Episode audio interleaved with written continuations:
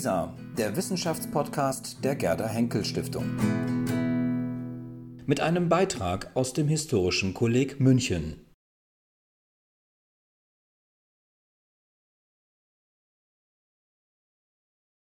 Unter dem Titel des Stellvertreters erlangte in jüngerer Zeit Papst Pius XII., der von 1939 bis 1958 amtierte, zweifelhafte Berühmtheit. Er verdankte sie nicht seinem besonderen Charisma oder seinem außerordentlichen Fleiß im päpstlichen Lehramt. Vielmehr resultierte die besondere Beachtung Eugenio Pacellis, wie er mit bürgerlichem Namen hieß, aus seiner schon als Nuntius in Bayern und als Kardinalstaatssekretär strikt verfolgten Neutralität in politischen Fragen. Diese schloss auch sein Schweigen in der Öffentlichkeit über den Massenmord der Juden durch die Nazis ein.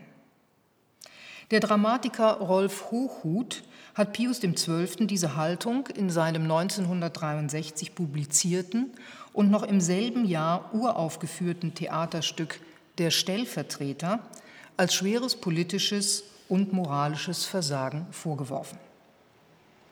Hochhuth bediente sich für den griffigen Titel seines Zitat christlichen Trauerspiels in fünf Akten der offiziellen päpstlichen Titulatur mit der Bezeichnung des Papstes als Vicarius Christi und maß ihn zugleich an dem damit verbundenen Anspruch der Päpste, alleinige Stellvertreter Christi auf Erden zu sein. Die Stellvertreterdebatte, welche dieses Bühnenstück auslöste, ist zwar etwas zur Ruhe, aber noch lange nicht zum Abschluss gekommen, da die wissenschaftliche Aufbereitung der entscheidenden Dokumente der Jahre 1939 bis 1945 erst vor kurzem mit der Freigabe der Akten Pius XII. für die wissenschaftliche Forschung durch Papst Franziskus beginnen konnte. Für die Erforschung von Stellvertretung im Mittelalter haben wir es in dieser Hinsicht leichter, weil einschlägige Quellen, gerade auch die päpstlichen, der wissenschaftlichen Öffentlichkeit weitgehend zugänglich sind. Schwierigkeiten bleiben aber dennoch bestehen oder tauchen sogar erst auf, wenn man sich fragt, was Stellvertretung im Mittelalter bedeutet.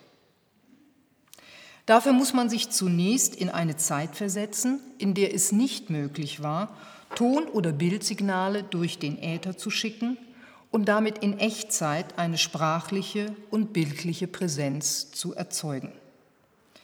Durch die Kommunikation im Allgemeinen und die Ausübung von Herrschaft im Besonderen möglich war, ohne die Vermittlung von Personen, Schriftstücken oder Zeichen. Auch vom Buchdruck zur massenhaften Verbreitung von Dokumenten und der Fotografie zur Abbildung von Personen war man noch weit entfernt. Während heute jedes Kind weiß, wie die englische Königin aussieht und zumindest die englischen Kinder auch deren Stimme im Ohr haben dürften, hätten im Mittelalter nur wenige Menschen Aussehen und Stimme von Königen, Königinnen, Päpsten und anderen Herrschaftsträgern beschreiben können.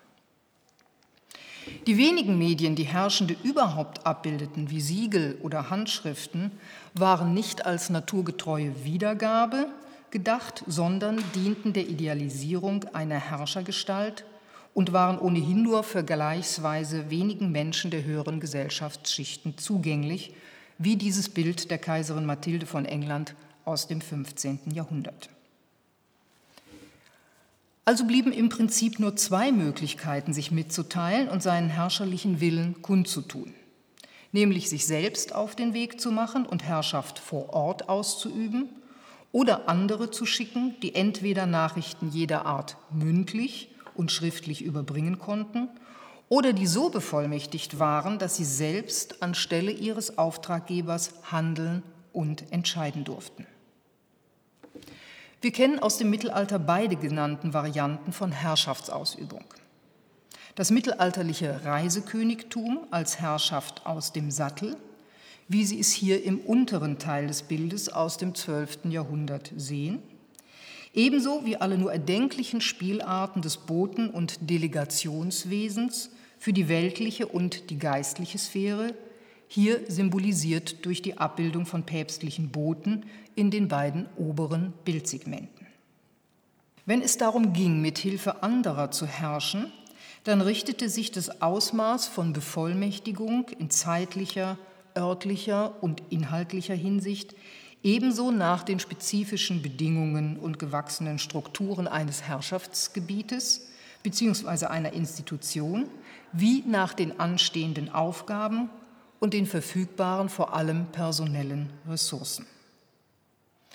Die gängigste und bis heute gültige Art dieser Regierungspraxis ist die Einsetzung von Amtsträgern mit klar zugewiesenen Aufgaben.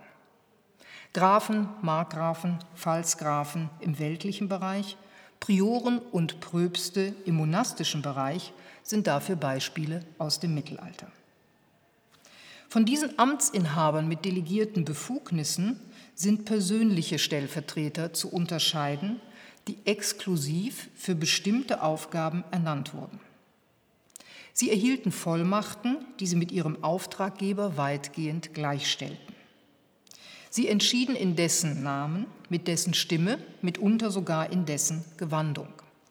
Sie handelten nicht nach eigenem Recht, sondern vertraten das Recht ihres Auftraggebers hatten im Rahmen dieser Stellvertretungsmacht aber einen gewissen Handlungs- und Entscheidungsspielraum.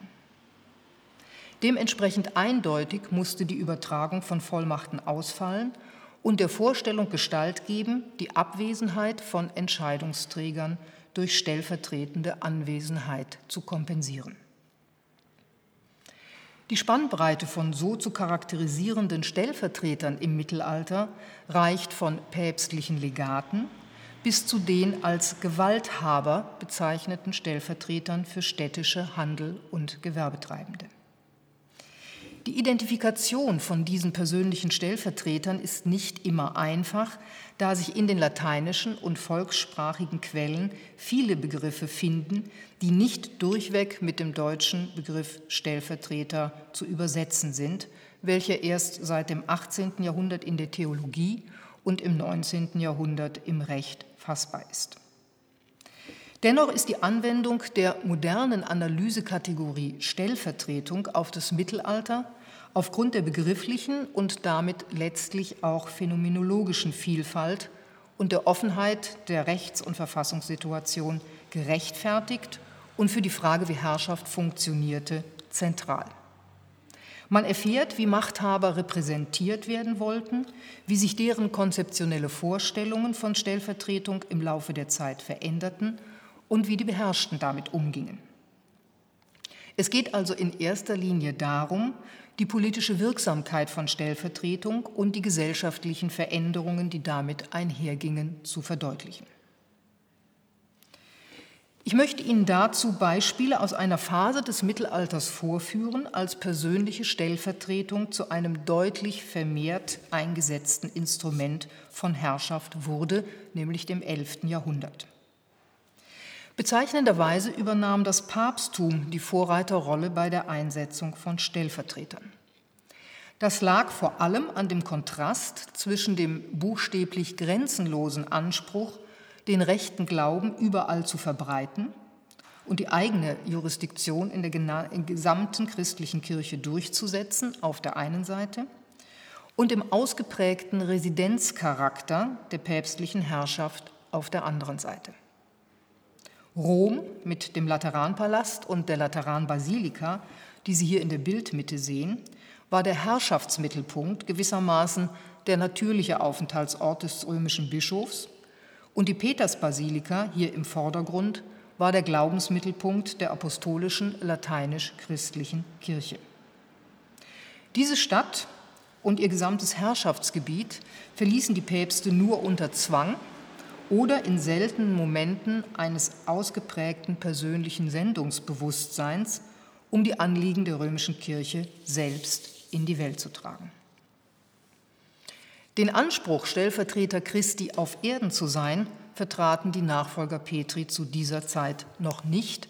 Diese Vorstellung setzte sich erst zu Beginn des 13. Jahrhunderts durch. Gleichwohl lassen sich im 11. Jahrhundert deutliche Anzeichen gesteigerten päpstlichen Selbstbewusstseins finden.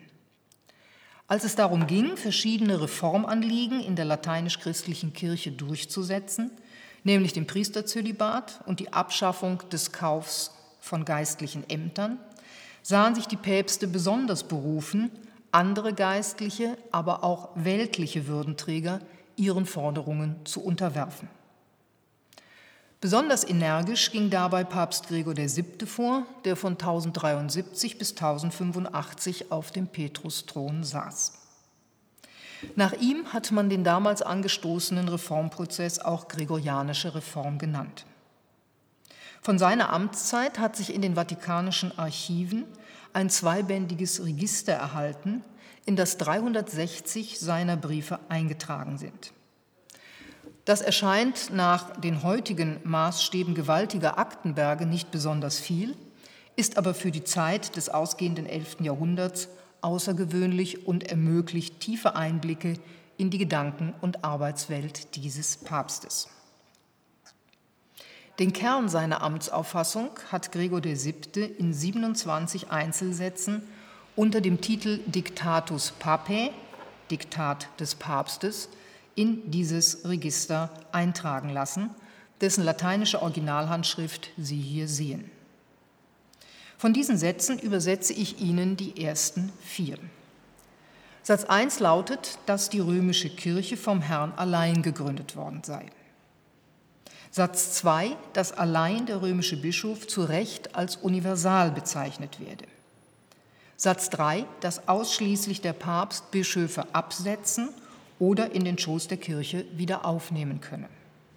Und Satz 4, dass der Legat des Papstes allen Bischöfen auf einem Konzil vorgesetzt sei, auch wenn er einen niedrigeren Weihegrad besitze, und dass er gegen Bischöfe Absetzungsurteile fällen könne.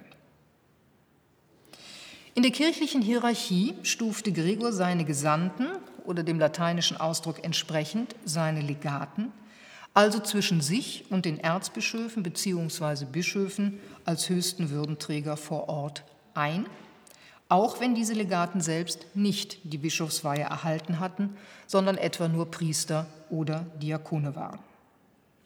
Darüber hinaus belegte der Papst seinen Legaten das Recht zu, gegen Bischöfe Absetzungsurteile zu fällen und zeigte damit an, wie mögliche Konfrontationen zwischen seinen Legaten und den Bischöfen entschieden werden sollten. Was Gregor VII., den Sie hier in einer weiteren Abbildung sehen, in der Theorie wollte, setzte er auch in der Praxis um. Dazu ernannte er eine ganze Reihe von Bischöfen, Äbten und Diakonen zu seinen Legaten, denen er die Durchsetzung der Reformforderung und auch des Gehorsams gegenüber dem Papst und der römischen Kirche übertrug. Wie der Papst für deren Anerkennung sorgte, lässt sich besonders gut an einem Empfehlungsschreiben für den Bischof von Oloron, tief im Süden Frankreichs gelegen, zeigen. Dieser Bischof sollte in Südfrankreich und auf der iberischen Halbinsel als Gregors Stellvertreter fungieren.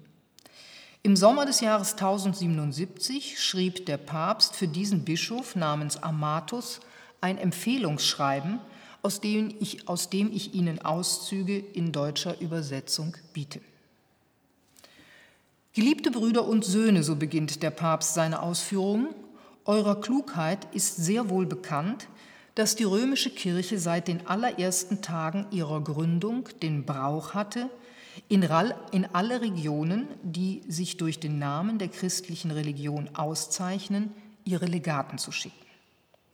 So nämlich konnte sie das, was der Lenker und Herrscher derselben römischen Kirche nicht durch eigene Anwesenheit zu bewältigen vermochte, an seiner Stelle den Legaten übertragen, nämlich die Gebote des Heils und der Tugendhaftigkeit aller Kirchen, die auf der ganzen Welt gegründet sind, zu verkünden und die Kirchen Kraft der apostolischen Lehre in allen Angelegenheiten, die zur heiligen Religion gehören, gewissenhaft zu unterrichten. Zitat Ende. Mit dieser Einleitung charakterisierte Gregor die Entsendung von Legaten als Tradition der römischen Kirche, die der Notwendigkeit geschuldet ist, dass der Papst nicht überall selbst anwesend sein kann. Tatsächlich hat es in der Geschichte der Papstkirche immer wieder Legationen gegeben, besonders wenn es im Frühmittelalter um die Vertretung des Bischofs von Rom auf den großen Konzilien im oströmisch-byzantinischen Kaiserreich ging. Weiter heißt es in dem Brief, Daher haben wir den Überbringer dieses Briefes, unseren verehrungswürdigen Mitbruder, den Bischof Amatus, in eure Gegenden entsandt, damit er dort alle zu tilgenden Laster von Grund auf herausreißt und auf Gottes Geheiß dafür Sorge trägt, die Setzlinge der Tugenden mit kluger Wachsamkeit zu pflanzen. Wir befehlen euch, Kraft apostolischer Autorität, ihn so zu empfangen, als wären wir oder vielmehr der heilige Petrus anwesend. Und wir befehlen euch, auch aus Verehrung für den heiligen Stuhl, dessen Gesandter er ist, dass ihr ihm in allem gehorcht und ihn so anhört, als würdet ihr unser eigenes Gesicht sehen oder die Verkündungen unserer lebendigen Stimme hören. Zitat Ende. Zunächst umreißt der Papst die Aufgabe des Legaten, nämlich eine umfangreiche Visitation in Glaubens- und Rechtsfragen und legt den Adressaten dann die Verpflichtung auf, den als Mitbrüder bezeichneten Bischof Amatus wie ihn selbst, ja sogar wie den heiligen Petrus zu empfangen. Seine eigene Abwesenheit soll vollständig durch die Anwesenheit des Stellvertreters kompensiert werden. Nicht nur durch die verliehene apostolische Autorität, sondern auch ganz konkret durch Aussehen und Stimme. Dieses Empfehlungsschreiben enthält geradezu musterhaft alle Einzelargumente, mit denen auch die späteren Päpste begründeten, warum sie Legaten in alle Regionen der lateinischen christlichen Kirche und darüber hinaus entsandten. Auf der iberischen Halbinsel war man dieser päpstlichen Initiative zugeneigt, da man eine Annäherung an die römische Kirche anstrebte, deren Liturgie man erst wenige Jahre zuvor angenommen hatte. Vor allem ging es dort aber um die Klärung von grundlegenden Rechtsansprüchen. Die Wiedereroberung großer Teile des seit vielen Jahrhunderten muslimischen Spaniens durch die Christen brachte viele organisatorische Probleme mit sich. Man wollte sich an der Kirchenstruktur des westgotischen christlichen Spaniens vor der arabischen Eroberung von 711 orientieren war aber noch weit davon entfernt, über das gesamte spanische Festland gebieten zu können, also musste alles neu geordnet werden. Dafür holte man sich Hilfe aus Rom und zeigte sich den päpstlichen Legaten größtenteils aufgeschlossen und kooperativ. Das war nicht überall so. Zur selben Zeit wie Bischof Amatus von Oloron auf der Iberischen Halbinsel wurde Bischof Hugo von Die im Norden Frankreichs als Stellvertreter Gregors VII. tätig. Hugo war dem Papst als Nachfolger für den vakant gewordenen Bischofsstuhl in Die, geschrieben wie man es spricht, D-I-E, einem kleinen Bistum in Burgund südlich von Valence empfohlen worden. Hugo hatte sich zum Empfang der Bischofsreihe hat Hugo hatte sich zum Empfang der Bischofsweihe nach Rom begeben, die Gregor ihm 1073 spendete, kurz nachdem er selbst sein Amt angetreten hatte. Die Begegnung mit dem jungen Bischof muss dem Papst Eindruck gemacht haben. Er erkannte offenbar eine Ähnlichkeit in der Einstellung zum Primat der römischen Kirche, wie er selbst sie hatte.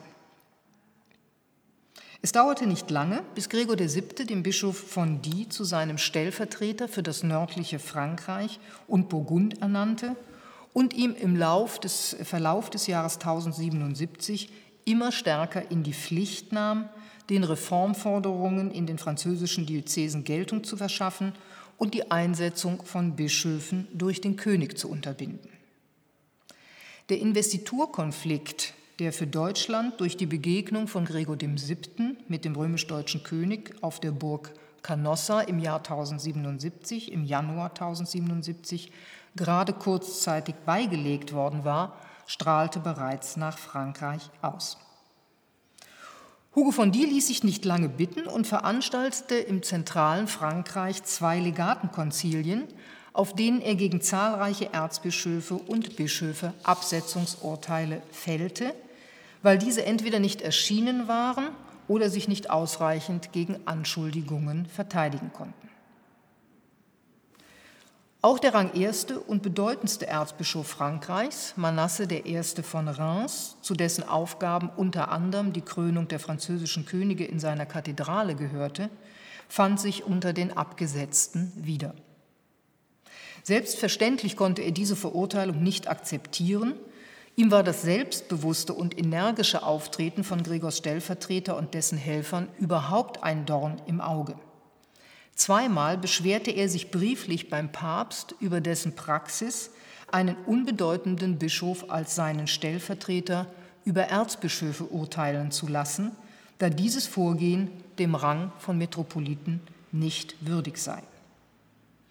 Zunächst führte Manasse diverse Beispiele an, wie Vorgänger Gregors VII. ihre Legaten wegen eigenmächtigen Vorgehens getadelt hatten und lieferte als Begründung dafür eine bekannte, im Kirchenrecht verankerte Ermahnung Leos I., Papst von 440 bis 461, die diese an den Bischof von Thessaloniki gerichtet hatte, dass nämlich ein Stellvertreter an der päpstlichen Verantwortung teilhabe, nicht aber an der päpstlichen Vollgewalt.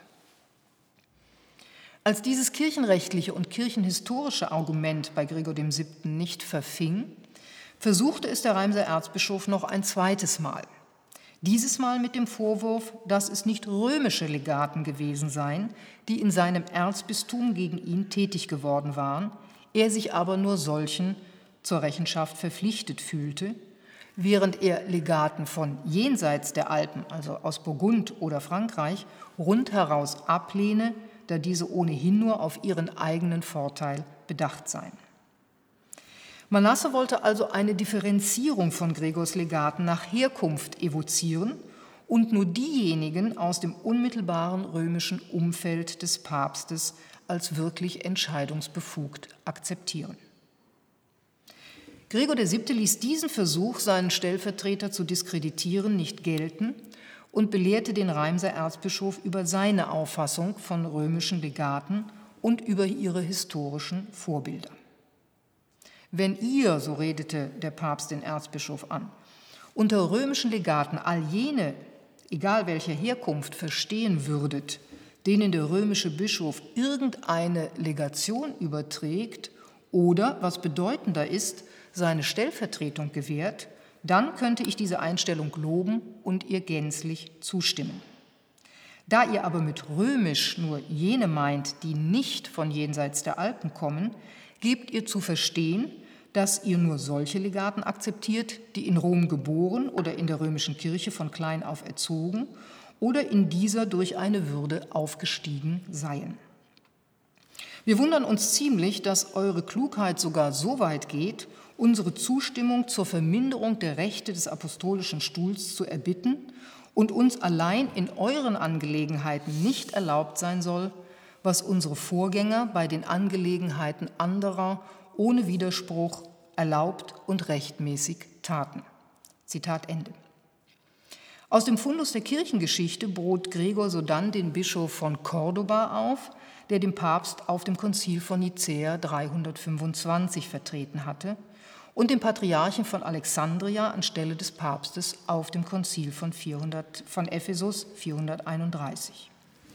Für Frankreich hatte Ende des 6. Jahrhunderts der Papst dem Bischof von Autun die Leitung einer Generalsynode übertragen. Aber nicht nur Bischöfen hatten die Päpste ihre Stellvertretung gewährt, sondern auch einem Mönch in bestimmten Regionen Afrikas. Dieser habe dort ein Generalkonzil gefeiert und zu Ende geführt, was die Heilige Synode beschlossen habe. Gregor schloss diesen Exkurs mit der Mahnung ab, dass Manasse nicht derart überheblich sein solle, zu glauben, dass nur in seinem Fall alles falsch und unerlaubt sei, was in allen anderen Fällen den römischen Bischöfen recht und billig gewesen sei. Zwei wesentliche Aussagen lassen sich den Ausführungen des Papstes entnehmen. Nicht die Herkunft aus Rom oder die institutionelle Anbindung an die römische Kirche machen einen Kleriker zu einem Legaten des Papstes, sondern einzig die Ernennung durch den Papst selbst. Er allein kann wen auch immer zu seinem Legaten bzw. Stellvertreter bestimmen.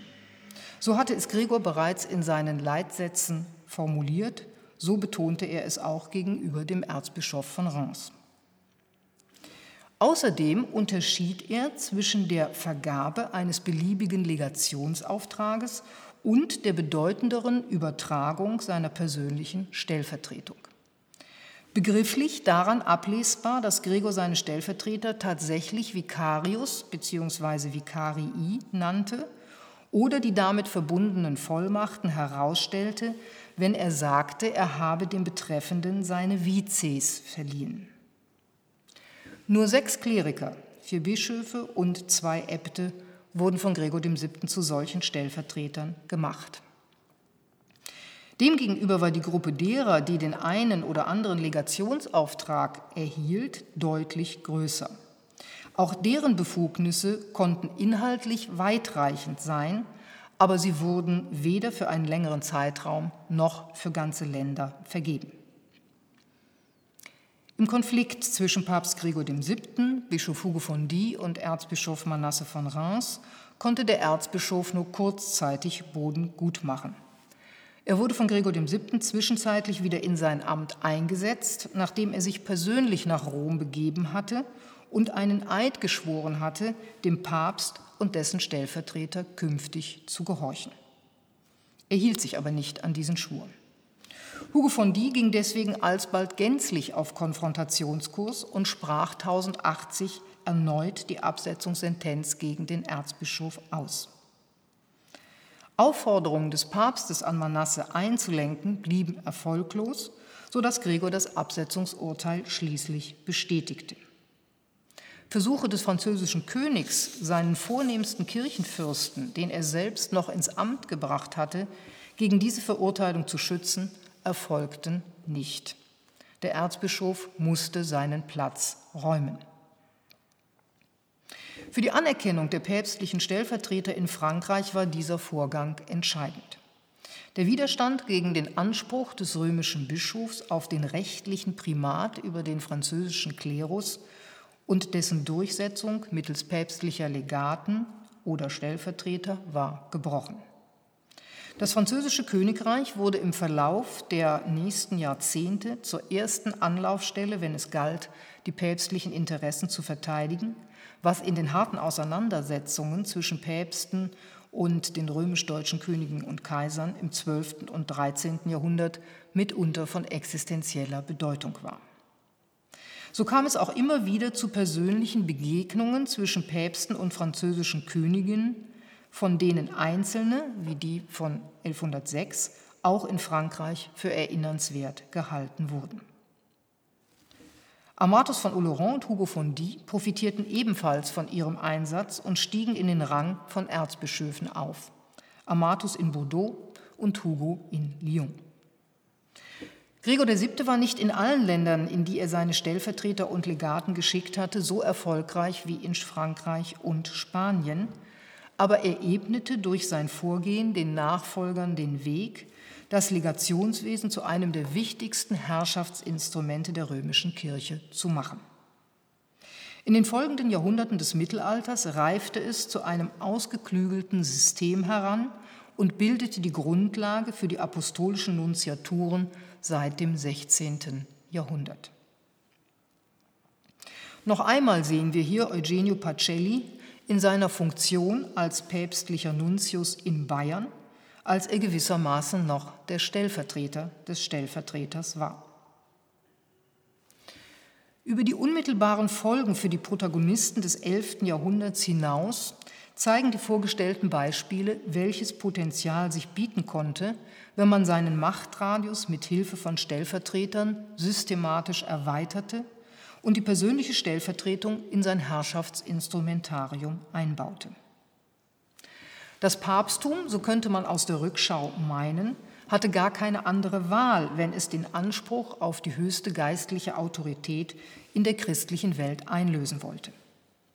Aber das Wagnis, fremde, niederrangige Kleriker auf die eigene Stufe zu stellen, musste erst einmal eingegangen werden. Dabei half sicher die von Gregor VII. mehrfach beschworene Tradition, aber die Herausforderung blieb, die eigene Amtsperson zu vervielfachen und dennoch die allerhöchste Autorität nicht zu verlieren. In anderen Religionen oder sakral geprägten Herrschaftskulturen gab es ähnliche Ansätze, aber die Umsetzung erfolgte meist weniger konsequent. Entweder aus Angst vor dem Verlust der eigenen Macht oder wegen der schieren Unmöglichkeit, sich eine Partizipation an der umfassenden Autorität des Monarchen überhaupt vorstellen zu können. Beide Gründe prägten zunächst auch den Umgang weltlicher Herrscher mit persönlicher Stellvertretung. Sie erfolgte zunächst nur zögerlich und mit gehörigem Argwohn. Erst die zunehmende Verrechtlichung von Herrschaft bot die Möglichkeit, den Stellvertretern einen festen Platz zuzuweisen und sie in regulierter Form in den eigenen Machtapparat einzubauen.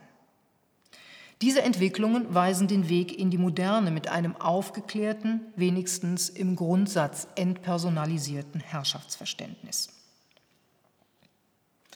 Schaut man sich in den heutigen demokratischen Gesellschaften nach Stellvertreterregelungen um, so stellt man fest, dass die Person des Herrschers, also modern gesprochen des Präsidenten, des Premierministers oder der Bundeskanzlerin, aufgrund des durch und durch verrechtlichten Amtscharakters, aber auch durch deren mediale Omnipräsenz einer persönlichen Stellvertretung im mittelalterlichen Sinne nicht mehr bedarf.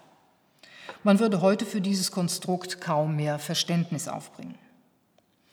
Amerikanerinnen und Amerikaner würden sicher nicht versuchen, in Kamala Harris Joe Biden zu sehen und zu hören, wenn diesem etwas zustieße, sondern hätten einzig zu akzeptieren, dass die von vornherein mitgewählte Stellvertreterin im Amt die Regierungsgeschäfte kommissarisch bis zur Neuwahl eines Präsidenten oder einer Präsidentin übernimmt.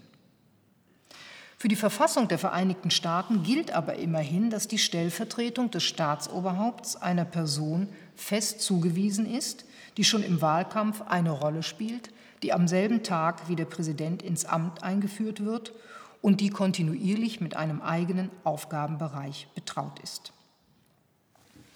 Auch in der Gegenwart stellt sich also länderübergreifend die Frage, welche Auffassungen von demokratisch legitimierter Herrschaft hinter unterschiedlich, unterschiedlichen Stellvertreterregelungen stehen und was diese über die Stabilität des Regierungssystems aussagen.